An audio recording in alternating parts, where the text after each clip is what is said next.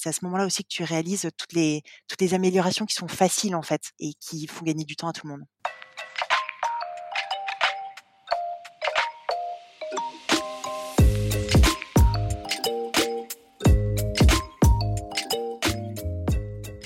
Bonjour et bienvenue dans CSM Co, le podcast du succès client et de ceux qui le font. Je suis François Decaux, senior CSM chez LinkedIn, et dans ce podcast, je vous propose d'aller à la rencontre de ceux qui travaillent au succès client. CSM bien sûr, mais aussi leurs managers, clients, partenaires technologiques ou collègues viendront à votre rencontre, partager leurs bonnes pratiques, vous inspirer et vous recommander des outils ou des ressources pour évoluer dans votre approche du succès client et votre rôle. Mon objectif, c'est de vous permettre de repartir avec des idées et des outils très concrets que vous pourrez appliquer dès demain dans votre organisation, quel que soit votre rôle, votre secteur d'activité ou la taille de votre entreprise. J'espère que vous êtes aussi curieux et passionné que moi. Installez-vous confortablement, prenez de quoi noter plein de bonnes idées, et c'est parti pour un nouvel épisode.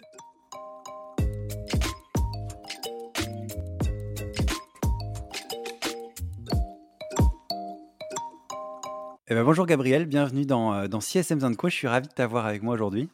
Bonjour François, merci beaucoup de m'accueillir, je suis ravie d'être là. Eh ben, écoute, avec plaisir, on a plein de, plein de choses à se raconter tout au long de cet épisode. J'ai adoré notre voilà le, le de préparation qu'on a fait. On a, on a pu partager plein de choses, donc je suis pressé de partager ça aussi avec les auditeurs. et bien pour démarrer, bien sûr, comme tout le monde, je vais juste te demander bah, de te présenter, de nous parler un peu de ton parcours de ton rôle actuel en quelques mots. Alors moi, je suis maman de trois garçons et je suis Head of Customer Success et associée chez Plaisy. mon rôle concrètement, c'est d'être garante du churn, de coordonner les équipes qui accompagnent nos clients et de leur donner les moyens de faire leur job bien. Ok, merci pour, pour ces, précisions, c'est très clair. pour ceux qui ne connaîtraient pas Plaisy dont tu as parlé, est-ce que tu peux bah, nous présenter un peu l'entreprise et peut-être aussi votre organisation commerciale en quelques mots, qu'on comprenne le, la, manière dont le CSM va s'intégrer dans cette organisation? Carrément. Plaisy, c'est un logiciel qui a été fondé en 2016. C'est donc un logiciel qui permet de gérer facilement sa stratégie de contenu et l'automatisation de son market. Donc concrètement, nos clients, ils veulent attirer un trafic plus important, plus qualifié. Ils veulent générer des leads de bonne qualité et ils veulent les nurturer, donc les éduquer avant de les passer à l'équipe commerciale qui, elle, va les signer. Et du coup, chez nous, ça fonctionne exactement de la même manière. À peu près 50% des deals qui sont signés proviennent de l'équipe marketing qui va donc générer, attirer des, des, leads, qui va les transmettre à, chez nous, on a une équipe de SDR, donc qui va les transmettre à cette équipe qui va qualifier le prospect, et une fois qu'il considérera que le prospect est suffisamment qualifié, va transmettre à l'équipe commerciale. quand le deal est signé, ça arrive enfin chez nous, côté CS. Ok, et vous le suivez après jusqu'au renouvellement ou le renouvellement se fait à part? Comment ça? Non, alors chez nous, les commerciaux sont des chasseurs et, les, mmh, et les CS sont des éleveurs, si on reprend une. Si vous gérez le renew. Donc nous gérons le renouvellement, exactement. Ok, hyper clair. Top, on comprend un petit peu mieux comment, de, quoi on va parler et comment, comment du coup se situe le, Customer Success. Avant de, démarrer avec la première question, est-ce que pour poser un peu le décor, tu peux nous dire en quelques mots, une phrase ou deux, ce que c'est pour toi que le succès client dont on parle dans ce podcast et dont on va parler aujourd'hui? C'est vraiment une question qui m'a fait cogiter. je me suis vraiment posé la question et sur mon vélo le matin, à plusieurs reprises cette semaine, je me suis demandé ce que ça voulait dire et comment on pouvait l'exprimer. Et au fond, en fait, assez simplement, je pense que c'est la capacité de notre équipe à s'adapter à la maturité de nos clients pour les mener à l'étape suivante et pour qu'ils tirent de la valeur de l'outil. Et ce qui est hyper chouette chez Plaidy, c'est que ça se passe pas seulement au niveau de l'équipe Customer Success, ça se passe clairement au niveau de l'entreprise. Pour donner un exemple, ça nous arrive maintenant assez régulièrement depuis un an que les commerciaux viennent nous voir avant de signer des deals qu'ils estiment être un peu exotiques pour être sûr que ces deals vont rester et qu'on va réussir à les fidéliser. Donc, c'est, on est vraiment sur une, sur une culture d'entreprise. J'aime bien ce côté deal un peu exotique. J'avais jamais entendu cette expression, mais c'est vrai que c'est. Je, vois ce que tu dis. C'est vrai que c'est quand les, commerciaux signent des choses sans, sans en parler avant. Parfois, on se retrouve avec des, projets qui sont impossibles à, mener derrière. Moi, j'ai le, le, souvenir d'un commercial qui avait signé quelque chose avec des, des licences de notre produit qui étaient censées être en, par des utilisateurs en Russie. alors que LinkedIn est bloqué en Russie. et j'avoue qu'après à délivrer, c'est compliqué derrière. Ouais et du coup, tu t'assures d'un churn la première année, alors qu'il y a eu un gros investissement à la base, côté commercial, puisqu'un deal à signer, en fait, ton coût d'acquisition client, il il est jamais négligeable. Et ensuite, il y a un investissement du côté de l'équipe pour, mener à bien le projet et et donc finalement, c'est du temps perdu et c'est pas mal de frustration générée. Complètement. Écoute, j'aime très bien cette, cette description du, du succès et puis ce côté euh, deal exotique. euh, je le ressortirai si, euh, si quelqu'un euh, un jour en signe un. Pour, pour démarrer, j'aimerais qu'on revienne un peu sur, sur ton arrivée chez Pledzi et dans le Customer Success d'ailleurs de manière un peu gé- générale. Tu me disais quand on avait échangé que tu avais surtout en fait été recruté pour un mindset, pour ton agilité en quelque sorte et qu'en fait au début tu avais un peu du mal à comprendre ce que faisait l'entreprise, ce que faisait un Customer Success Manager. Du coup, est-ce que tu peux nous expliquer un peu bah, comment tu t'y es pris pour euh, structurer ce rôle une fois que tu l'as découvert et euh, bah, voilà, par quoi tu as commencé? Comment est-ce que tu as identifié des, euh, des priorités? Parce que j'imagine que ça devait être un petit peu difficile, voire surprenant au début. Oui, je pense qu'on peut clairement dire que c'était le foutoir dans ma tête, puisque je suis arrivée là dans cette équipe, en rencontrant Charles et Renaud, les associés, sans vraiment sans comprendre, à quoi servait l'outil et sans comprendre réellement ce qu'on attendait, de quelqu'un qui faisait du customer success. Je venais moi de l'événementiel avec, lesquels il y a un lien fort dans la relation client, puisqu'un événement, sur lequel, ton client n'est pas satisfait, il ne revient pas la fois suivante. Mais, mais mis à part cette satisfaction client, je n'avais aucun j'avais jamais touché à un logiciel ou a eu une approche data, vis-à-vis de mes clients. Pour démarrer du coup, j'ai commencé par parler en fait à ces clients en question. Quand je suis arrivée, il y en avait une vingtaine et donc j'ai pris le temps de rencontrer chacun d'entre eux. À l'époque, on pouvait en plus, on pouvait se voir, c'était cool. Ouais, Donc longtemps ça. exactement, c'était le monde d'avant. Donc j'ai pris pas mal de temps pour les rencontrer, comprendre ce quelles étaient leurs attentes, pourquoi ils avaient choisi cet outil, ce qu'ils espéraient en faire, quels résultats ils espéraient en tirer et ça, ça a été très riche puisque, les premiers clients que tu signes, la boîte avait 6 mois à ce moment-là, ce sont, des clients qui ont des attentes très différentes. Mais ça m'a donné une idée générale et puis ça m'a permis, de structurer l'onboarding, ce qui était ma deuxième étape. Lorsque, lorsque Charles, un donc un des 2 associés m'a formée, il m'a fait pas mal écouter des onboardings que lui réalisait et dans les 5 premiers, je pense qu'il a pas dit 2 fois la même chose. Ce qui était donc hyper quali pour les clients parce que hyper personnalisé, mais impossible à scaler. Donc, hem, 2 étape, ça a été de scaler enfin de structurer cet onboarding pour qu'on ait, heu, moi d'abord, puis ensuite les 3 personnes qui m'ont rejoint dans l'année, toute la même manière de faire, heu et pouvoir délivrer le plus rapidement possible de la valeur ajoutée pour nos clients. Ok. Et tout ça, je le faisais évidemment en suivant, nos les demandes de nos clients sur intercom, puisque, puisque, bah, quand tu démarres, tu fais un peu tout c'est Bah oui, ça le le, côté le agile, pompier aussi. exactement. OK, top. Bah, écoute, c'est hyper clair et en effet, cette, heu, ce ce cette partie, écoute des clients, c'est quelque chose qui revient assez, assez fréquemment. C'est, écouter, savoir ce qu'ils veulent et c'est vrai que quand c'est le tout début comme ça, c'est, d'autant plus important, et intéressant de leur, de leur parler, de comprendre ce qu'ils veulent faire avec cet outil, que tu découvrais aussi à l'époque. Oui. Il y a un autre moment, on a parlé de ton arrivée, il y a un autre moment, dont tu m'as parlé qui est, un des moments qui t'a beaucoup aidé à structurer cette approche, customer success chez Plaisy. Ça a été ton premier congé maternité. Tu le disais en début, de podcast que tu es maman. 1 congé maternité. Est-ce que tu peux nous expliquer un peu, bah, pourquoi ça a eu cet impact sur cette structuration du customer success? Qu'est-ce que ça a eu comme impact, en fait, dans la réflexion, dans l'organisation que tu as mise en place? Pour moi, le côté l'équilibre vie pro, vie perso, c'était hyper important et lorsque j'ai fait l'entretien, de d'embauche avec, Charles et Renaud, je leur ai dit, «J'ai un garçon, je le trouve génial et j'en veux plein d'autres». Donc le deal était il était calé dès le démarrage et eux m'ont répondu très rapidement, «Nous, on trouve ça canon et tout ce qu'on attend, c'est que la boîte et l'équipe puissent tourner sans toi quand tu es pas là». Donc concrètement, dès le démarrage, on avait un deal et tant mieux puisque, 1 an après, je démarrais et j'accueillais mon mon 2e petit garçon. Lorsque tu pars en congé mat, tu pars pas pour 15 jours. Tu as pas du tout envie d'avoir ton téléphone, à proximité. Enfin, toi qui es papa et qui a pris un congé paternité, je pense que tu étais dans le même état d'esprit. Complètement. Et du coup, tu es obligé de partir en en laissant une équipe qui sait ce qu'elle fait, qui a confiance dans ce qu'elle fait et dans la manière dont elle le fait et qui sait que tu as confiance en elle, parce que sinon ils ont du mal à prendre les bonnes décisions. Alors évidemment, ils étaient managés, Charles, donc un de mes 2 associés, prenait le management de l'équipe, mais dans le quotidien, ça a roulé tout seul parce que, les objectifs de chacun étaient clairs et parce qu'on avait globalement une première structure de l'équipe qui a bien évolué depuis. pour donner quelques, quelques chiffres, en 2016, quand je suis arrivée, donc on avait une vingtaine de clients. Quand je suis partie en congé mat, on était à une centaine de clients. Pour mon premier congé mat et pour mon deuxième, puisque du coup je me suis pas arrêtée là, on était à 250 clients. Et du coup, à chaque fois, forcément, la tête de l'équipe avait changé, le nombre de personnes avait changé, la manière dont on accompagnait nos clients avait changé. Et, ces congés maths, ça a été des formidables accélérateurs pour mettre en place les rouages de l'équipe. Et puis, ça a été aussi pour moi de formidables accélérateurs pour sortir de l'opérationnel, puisque l'idée, c'était à la base de structurer et puis ensuite d'arriver à ce que je fais maintenant, c'est-à-dire de donner les moyens à chacun de faire son job de manière la plus sympa possible. Et pour ça, c'est compliqué d'être à la fois dans l'opérationnel et à la fois dans l'anticipation des, des évolutions de la boîte. Du coup, à la question pour le premier congé mat, concrètement, il nous fallait on était surtout dans une période où on onboardait de nouveaux clients.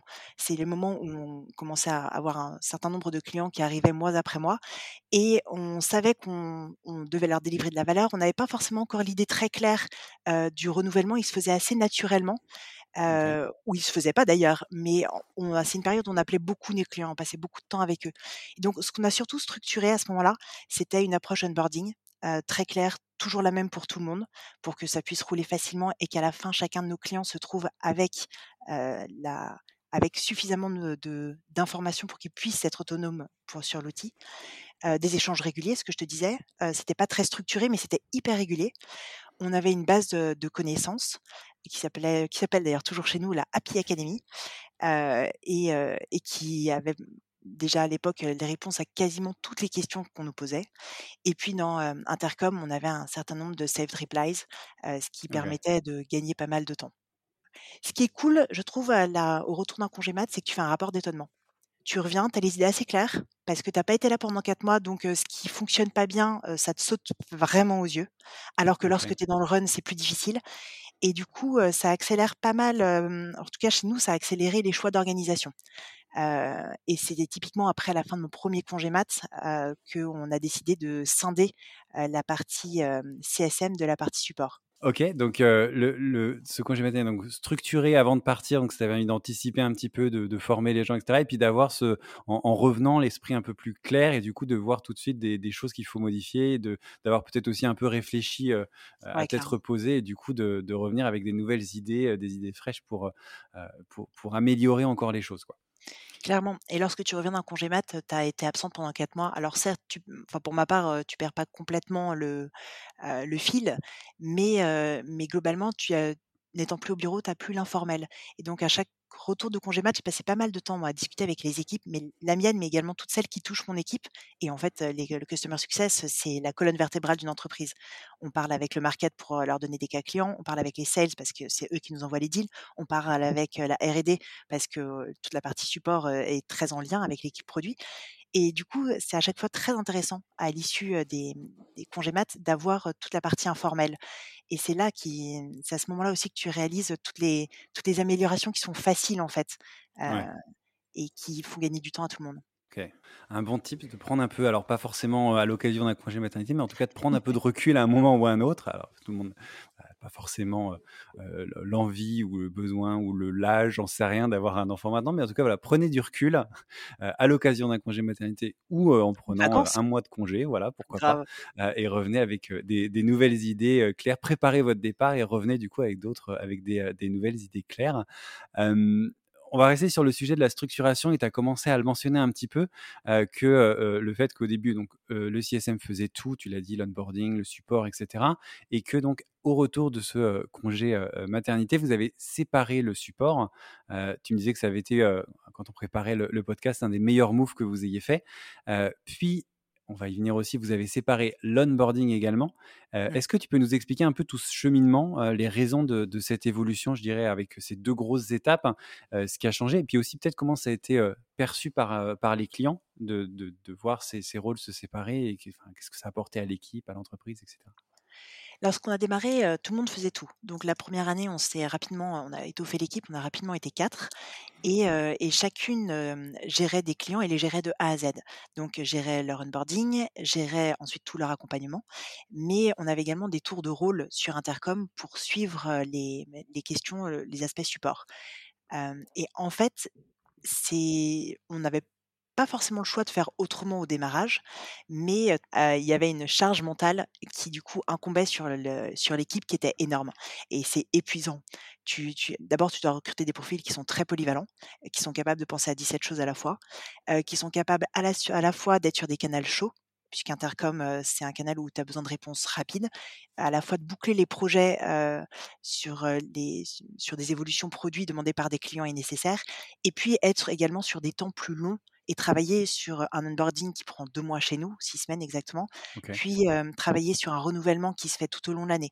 Donc, ce sont des états d'esprit qui sont très différents et donc elles ont eu énormément d'agilité, mais c'était épuisant. Par ailleurs, pour un client, avoir un seul interlocuteur, il y a un côté qui est très agréable pour lui, puisque du coup, il s'adresse toujours à la même personne. Mais d'un autre côté, c'est également la personne qu'il identifie comme, celui qui va résoudre tous ses problèmes et donc il Mmh le voit essentiellement comme quelqu'un à qui il va parler des aspects techniques. Or, l'intérêt d'un customer success, c'est plutôt d'apporter de la valeur et de réfléchir stratégie avec son client. Donc en se retrouvant, coincé dans cette espèce d'entre-deux, l'équipe n'arrivait pas à délivrer suffisamment de valeur. Le fait de scinder cet espace en 2, finalement, ça a donné à l'équipe Customer Success la possibilité d'élever le niveau, de parler avec des décideurs, avec des champions et d'aborder des sujets long terme et en recrutant, des gens une fille formidable qui s'appelle Lydie, sur, la partie support, ça lui a donné l'occasion, elle, de, d'être l'interlocuteur privilégié pour toute la partie, support, donc d'être celle qui résolvait tous les problèmes, ce qui est également un rôle très gratifiant. Vraiment, je pense que c'était un super bon move, ça ça a valorisé le travail du support, qui est un travail qui est, difficile, qui est fatigant et qui nécessite son propre tempo et en différenciant bien les 2, je pense qu'on a permis à nos clients de voir beaucoup mieux la valeur de l'outil et à l'équipe, Customer Success d'apporter beaucoup plus de valeur. OK et après, l'onboarding, du coup, qui a aussi, été, scindé, c'est toujours la même logique? C'est, une réflexion différente? Non, tu as raison, c'est toujours la même logique. Un onboarding, c'est une période pendant laquelle tu veux que ton client adopte ton produit. Du coup, les qualités de ton onboarder, ce sont des qualités essentiellement de pédagogie. Ce sont des gens qui, répètent, souvent les mêmes choses, alors qui s'adaptent forcément, à la stratégie et aux besoins du client, mais, qui ont un raisonnement, qui, doit permettre à leurs clients de rapidement s'approprier la valeur ajoutée de l'outil. C'est aussi une période, on s'en est rendu compte, après, qui a besoin d'être, heu, d'être fermé au bout d'un moment. Pour qu'un client se sente à l'aise, en fait, cette période de cocooning et cette, ce ce temps d'apprentissage, il y a un moment où il faut qu'on lui, il faut qu'il s'arrête pour que ce cli le client puisse réaliser qu'en fait, il est capable de faire seul et qu'il a plus besoin de quelqu'un qui lui tienne la main. Donc le Ouais. fait d'avoir un onboarder, hem, on a d'abord des gens qui sont très pédagogues, qui ont une très, très bonne connaissance de l'outil, très, très bonne connaissance des clients et qui sont aussi capables de travailler sur la conduite du changement. Puisque comme tu mets un un nouvel outil en place, il y a toute une question de prise en main, il y a toute une, une montée en compétences et puis un espèce de plateau qui suit ensuite. Donc ils sont capables de s'adapter à ces différents temps et surtout à un moment, ils sont capables de dire à leurs clients: «C'est bon, tu peux le faire, vas-y et heu, j'ai confiance en toi» et ça donne aussi vachement confiance à notre client.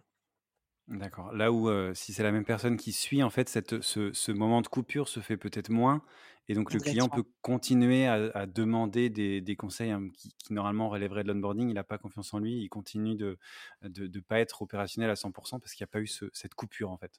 Exactement. À aucun moment il s'est dit: «C'est bon, je suis capable». Il se dit toujours, ou presque toujours, «Si j'ai besoin, il y a quelqu'un qui est dispo». OK.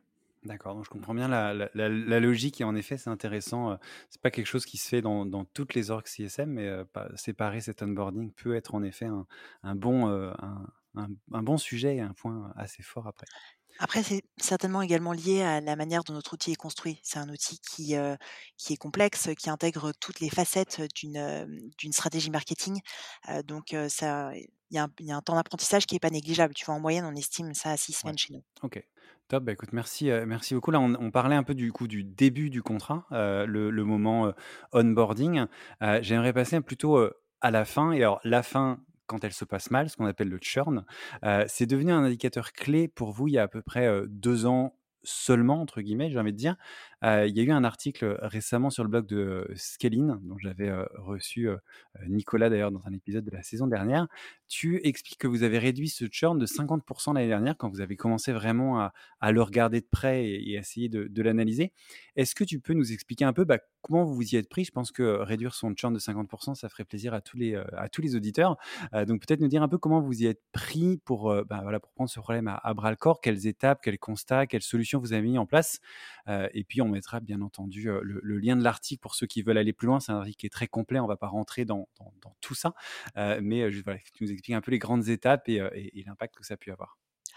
Alors tu disais, on je te disais on qu'on a commencé il y a 2 ans seulement et effectivement, en fait, pendant les premières années, le churn, ça a pas été un indicateur qu'on a suivi. Ce qu'on suivait, c'était surtout, globalement, les le le renouvellement de nos clients, mais c'était surtout la structuration de l'équipe, l'organisation de cette équipe, et puis, et puis au démarrage, les clients que tu signes, ce qu'on disait en introduction, ce sont, les clients qui veulent bien signer au Mmh. au tout, tout démarrage. Donc ils ont des attentes qui sont très différentes. Les ventes sont pas encore très structurées, donc on se retrouve avec, des des cas d'usage exactement. Il y a des choses exotiques et il y a des cas d'usage qui sont du coup, qui sont assez éparses. C'est seulement donc au bout de 3 ans qu'on s'est dit qu'il était temps qu'on, identifie les raisons pour lesquelles nos clients nous quittaient et au au cours de ces 3 ans, on avait, heu, enfin j'avais pris le temps de contacter chacun d'entre eux pour faire un post-mortem, comprendre pourquoi ils partaient, quelles étaient les les choses qui leur avaient pas plu ou qu'est-ce qui leur manquait et ce qu'ils allaient donc chercher ailleurs. Il y a le détail dans l'article de toutes les différentes actions qu'on a fait. On a un peu tiré dans tous les sens pour essayer de comprendre, comment faire et comment, structurer notre pensée et on en est arrivé à tirer 5 raisons clés, heu, qui font que nos clients nous quittent et qui sont encore toujours les mêmes et mettre des plans d'action pour chacune de ces raisons. Donc il y a des raisons qui et en réalité, je pense que ce sont des raisons qui sont très classiques, hein à mon avis, on les retrouve pas mal dans la littérature, CSM, mais mais voilà, elles se constatent clairement chez nous. Il y en a une qui est, le manque de valeur ajoutée, toute la partie ROI, heu, des clients qui, heu, ont acheté pour, heu, pour une utilisation et qui estiment ne pas avoir, ne pas avoir leur retour sur investissement. Il y a ceux qui partent parce que l'outil, ne leur correspond pas et quand je dis l'outil, j'entends que cet outil il soit irritant, soit manque de profondeur fonctionnelle et ils vont chercher un outil qui, correspond mieux à leur propre organisation. On a aussi identifié des gens qui partaient compte tenu du fait que la leur boîte évoluait, donc la boîte se faisait racheter, ou le notre champion quittait l'entreprise et le nouveau champion Mmh. arrivait avec ses propres outils. Et puis, nos 2 derniers, nos 2 derniers points, ce sont des clients qui sont signés pour les mauvaises raisons, ce qu'on a appelé chez nous les bad fits ou des clients, qui, qui font faillite et qui donc, nous quittent pour des raisons financières. OK. Et donc pour chacun d'entre eux, on a essayé de mettre en place un plan d'action. Heu, donc il y a des plans d'action qui sont internes. Tout ce qui correspond aux produits, ne sont pas des choses qu'on va demander à nos clients. Donc on a travaillé avec l'équipe R&D. Hem, tout ce qui est bad fit, on l'a travaillé également avec l'équipe commerciale et c'est ce qui fait qu'aujourd'hui, maintenant, ils sont très sensibilisés à ces sujets et puis ce qu'on a du coup beaucoup travaillé et qui porte ses fruits, c'est la partie, changement interne dans les équipes de nos clients et la partie valeur ajoutée. Sur la partie changement interne, en 2 mots concrètement, ils maintenant nos clients lorsqu'ils partent, non seulement on est prévenus en amont, mais surtout on a un plan pour, heu, pour rencontrer, heu, la personne qui leur succède et pour éventuellement refaire rentrer les sales en jeu si, heu, il y a un rachat et donc un nouveau logo. Et sur la partie valeur ajoutée, on a à la fois, des plans chez nous en interne d'accompagnement et puis un travail avec, l'équipe R&D pour, permettre, directement dans le produit à notre client de voir mieux, les les résultats de ses actions. OK. Donc, on identifie les, les points et encore une fois, tu le disais, hein, tu parles avec les clients pour identifier un peu pourquoi, pourquoi ils parlent et et puis partent, pardon et puis, on met un plan d'action pour chacun de ces grandes, vous avez identifié des grandes familles et on met des plans d'action en face, donc coup et c'est comme ça qu'on peut espérer réduire du coup son, son churn de manière assez, assez importante. il y a encore plus d'éléments dans l'article qui est très, très riche et, très complet. Tu rentres vraiment dans tous ces, dans tous ces détails. Donc pour ceux qui n'auraient pas, ne l'auraient pas vu passer et voudraient aller plus loin, on mettra bien entendu le lien dans les commentaires. je voudrais revenir sur, sur autre chose que tu m'avais dit quand on a préparé l'épisode que j'avais trouvé assez, assez fort. tu m'as dit que ton objectif, l'objectif de ton équipe, c'était de rendre les clients heureux. Heureux, tu as utilisé ce mot. D'ailleurs, sur, LinkedIn, j'ai vu que tu es Head of Customer Success et entre parenthèses et happiness. il y a une relation assez spéciale avec, avec les clients, si j'ai bien, bien compris. Il y a eu de l'évangélisation, de l'éducation sur le sujet du marketing. Est-ce que tu peux nous parler un peu de, de tout ça, toutes ces initiatives en fait, qui vont t'aider justement à rendre les clients heureux? Parce que ce n'est pas uniquement un, produit, vous faites plein de choses à côté. Comment on arrive à rendre son client heureux et, et du coup successful aussi, mais heureux surtout Ouais, alors le côté heureux, il faut pas nous prendre non plus pour des bisounours. L'idée, c'est pas d'être, c'est pas que tout le monde ressort de là avec le smile. enfin, si évidemment, mais mais pas seulement.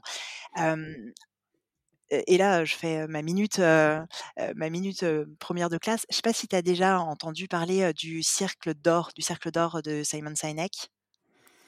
Simon Sinek beaucoup, mais alors le cercle d'or, le why oui, mais le Voilà, cercle d'or moins. Ce qu'il appelle le golden circle, c'est, OK. c'est le why. Donc concrètement, il dit que la plupart des entreprises savent le what, ce qu'elles font, le how, comment elles le font et peu connaissent le why, pourquoi elles le font et il donne l'exemple d'Apple.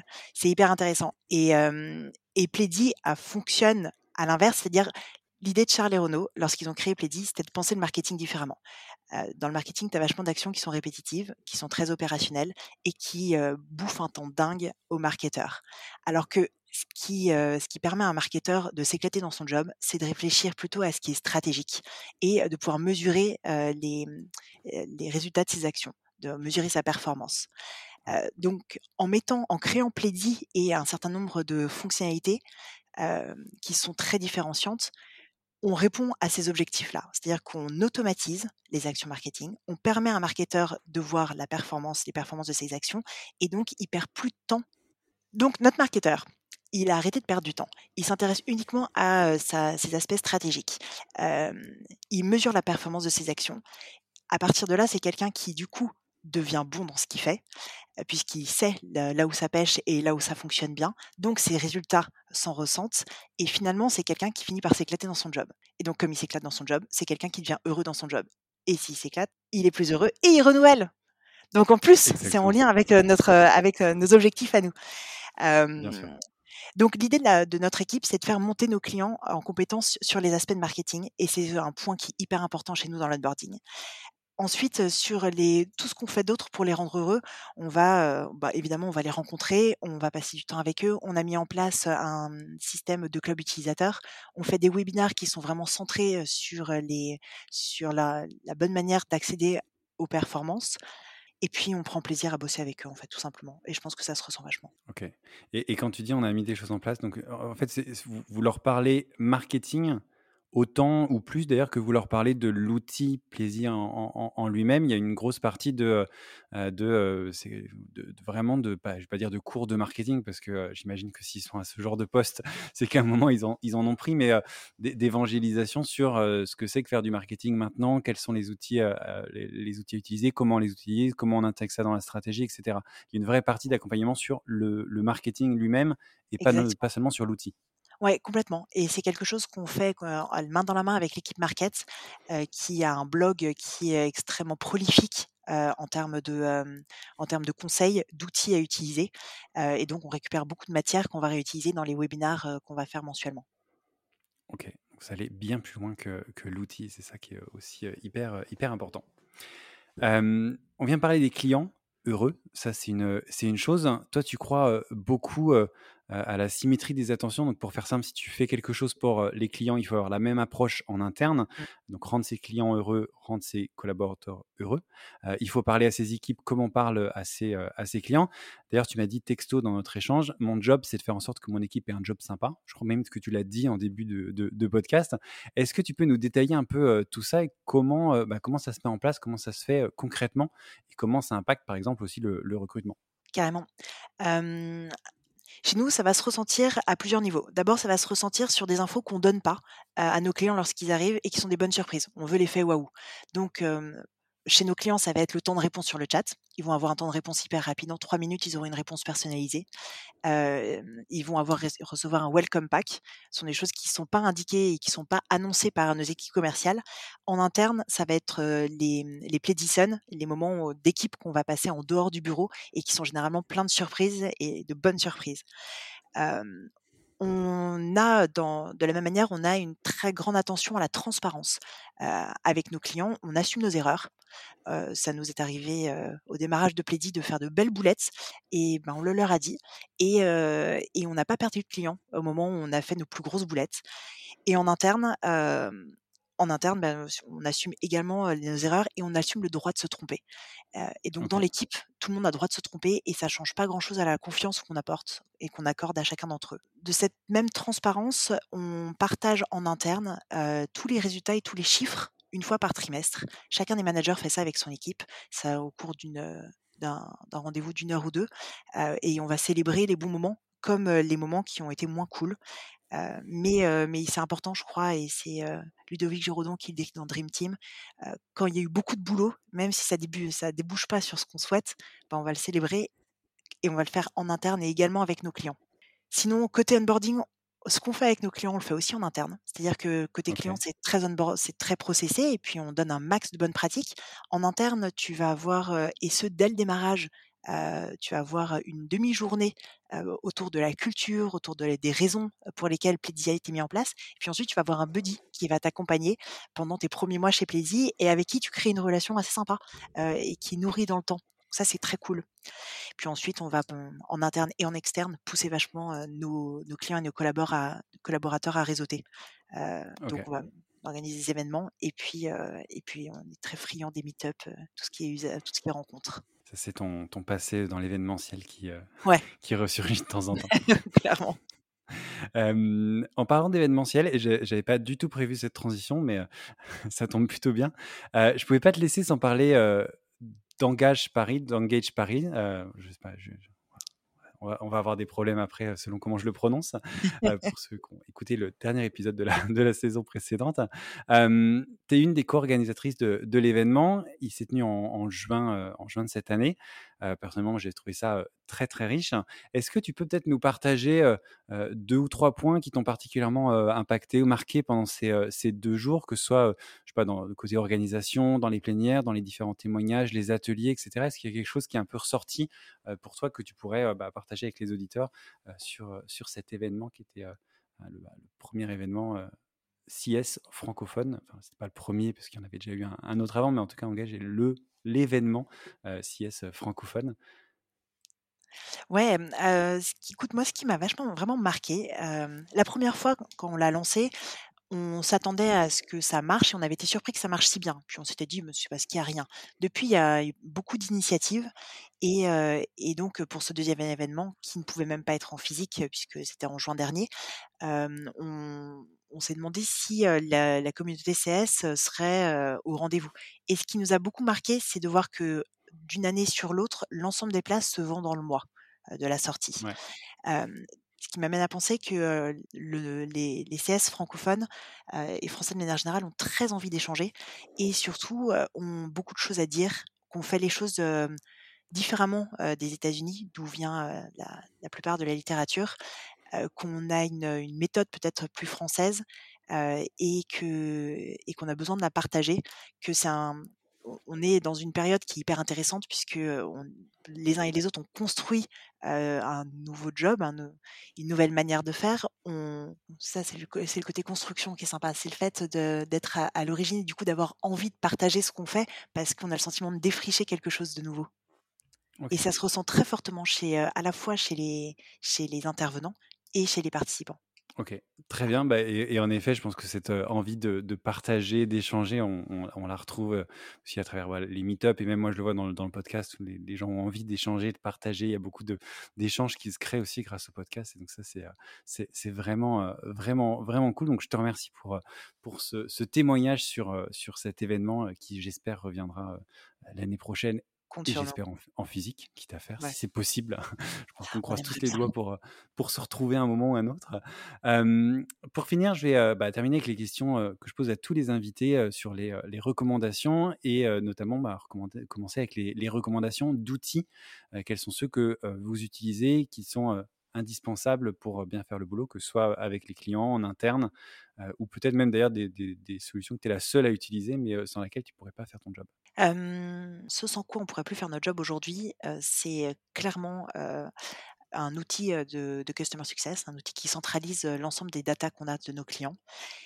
Ensuite, ce qu'on utilise au quotidien, c'est évidemment Slack, Intercom, mais je crois que la base et c'est ce dont on a vraiment besoin, c'est, heu, un papier, un crayon et un téléphone surtout. Et passer du temps au téléphone avec nos clients, je pense que c'est là où on génère le plus de valeur. J'aime bien les, les recommandations de papier, de crayon et de téléphone, ça marche toujours. Ouais. Euh, T'es pas la première et c'est vrai que c'est euh, faut parfois revenir euh, revenir aux basiques aussi, malgré euh, tous les indicateurs, toute la data qu'on peut avoir. Parfois, juste parler aux gens et prendre quelques notes, ça suffit aussi. La deuxième partie, c'est sur les recommandations, les recommandations de ressources. Est-ce qu'il y a de, enfin, comment tu progresses dans ton job ou d'ailleurs dans ton, dans ta carrière en général avec quel euh, site, euh, podcast, euh, vidéo, j'en sais rien, qui, que tu pourrais livre, que tu pourrais recommander aux auditeurs? Alors moi, j'en ai un paquet. Sur le customer Tant mieux. success, il y a, la newsletter, de Churn Zero et de Scaling qui sont canons toutes les 2. Il y a les meet-up, qu'organise You, les customer success practitioners. Il y a, évidemment le Slack francophone, créé par, Elisabeth Courland, Chloé Huppe et Justine Joliveau. Donc ça, c'est vraiment chouette. Ensuite, j'écoute beaucoup, Génération Do It Yourself et heu, Grossmaker qui sont 2 podcasts, qui donnent des visions à la fois, clients mais plus généralistes et et du coup qui sont passionnantes, qui ouvrent un peu, et qui donnent plein de bonnes idées. Et puis, hem et puis je bosse beaucoup enfin j'essaye pas mal de réfléchir à la manière de faire évoluer l'équipe puisqu'en fait, comme je te disais, un de mes gros enjeux maintenant, c'est d'avoir surtout une équipe qui soit à l'aise dans son job. Et ces derniers temps, j'ai lu, 4 bouquins vraiment cool que je te partage, qui sont Dream Team de Ludovic Giraudon, avec, plein de super conseils, et qui est construit en fait finalement comme, le parcours, d'un collaborateur, comme le parcours d'un client, avec cette notion, de d'onboarding, d'offboarding, c'est vraiment hyper bien foutu. Il y en a un qui est de Marshall Rosenberg qui s'appelle «Les mots sont des fenêtres, ou bien des murs», qui est sur la communication non violente et que je fais lire à à mon équipe lorsqu'ils deviennent managers et c'est je pense qu'on a beaucoup à apprendre. Un autre qui s'appelle, Lève-toi et vends, puisque, heu, puisqu'il y a évidemment une notion de vente, dans, dans la vie d'un customer success et avec lesquels, tout le monde n'est pas n'est pas clairement à l'aise mhm, et et puis là, je suis en train de m'attaquer à un bouquin qui s'appelle Alerte sur la banquise. C'est un bouquin sur la conduite du changement et la conduite du changement, c'est quelque chose qui est très fort, dans chez dans pour un onboarder, mais je pense qu'il faut que l'ensemble de l'équipe, sache, gérer ça chez un client. Top. Bah, écoute, merci pour ces, euh, ces recommandations. J'avoue que j'en connaissais aucun des quatre, donc ça me donne encore des choses à rajouter à la, pile de livres à lire. hein. Merci beaucoup. Et, euh, pour terminer, dernière, euh, dernière question. Est-ce que en, une ou deux phrases, assez rapide, hein, l'idée, c'est de, donner a un conseil principal ou deux que, que tu aurais aimé qu'on te donne quand tu es arrivé, euh, arrivé chez Plaisy et que tu as commencé ce, ce rôle que tu savais pas exactement où tu mettais les pieds. Est-ce qu'il y a quelque chose qu'on aurait pu te, te glisser à l'oreille qui t'aurait aidé à, à- gagner du temps ou de l'énergie tout au long de ce, de ce parcours? En vrai, c'est un conseil qui m'a été donné, mais que j'ai pas écouté. C'était, «Vas-y, lance-toi, tu vas te planter et c'est pas grave». Et je l'ai pas écouté parce que, j'étais sûre que je pouvais être plus maligne et en réalité, je me suis plantée 10 fois et c'était tellement bien de se planter, parce que ça m'a tellement plus appris que, si tout avait été bien fait depuis le démarrage. Donc donc vous allez vous planter, moi aussi encore plein de fois, j'espère Et c'est pas grave. Et c'est pas grave. C'est surtout ça. Bah, écoute, merci beaucoup pour euh, ce, ce dernier euh, conseil euh, que je trouve en effet très juste et, et très pertinent. Donc merci beaucoup pour ce conseil, mais aussi pour tout ce que tu as partagé dans l'épisode. Je suis ravi d'avoir pu échanger avec toi et je suis sûr que les, les auditeurs auront aussi beaucoup appris de, de tout ce que tu as partagé. Donc merci beaucoup d'être venu dans Merci beaucoup CSM Co. François, c'était hyper intéressant. C'est un exercice qui est, vraiment passionnant. Pas simple, mais passionnant. Merci beaucoup de m'avoir, heu, proposé de le faire et et reçu dans ce podcast. Eh ben, écoute, avec plaisir, merci à toi et puis bah, bonne, fin de, bonne fin de journée, à très bientôt. À très bientôt.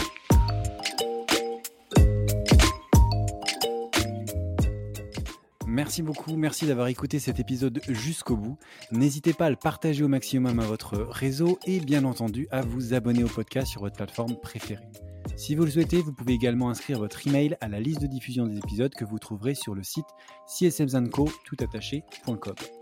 Rejoignez aussi la page sur LinkedIn pour plus d'infos sur l'univers CSM. Merci encore pour votre soutien et rendez-vous dans une semaine pour le prochain épisode.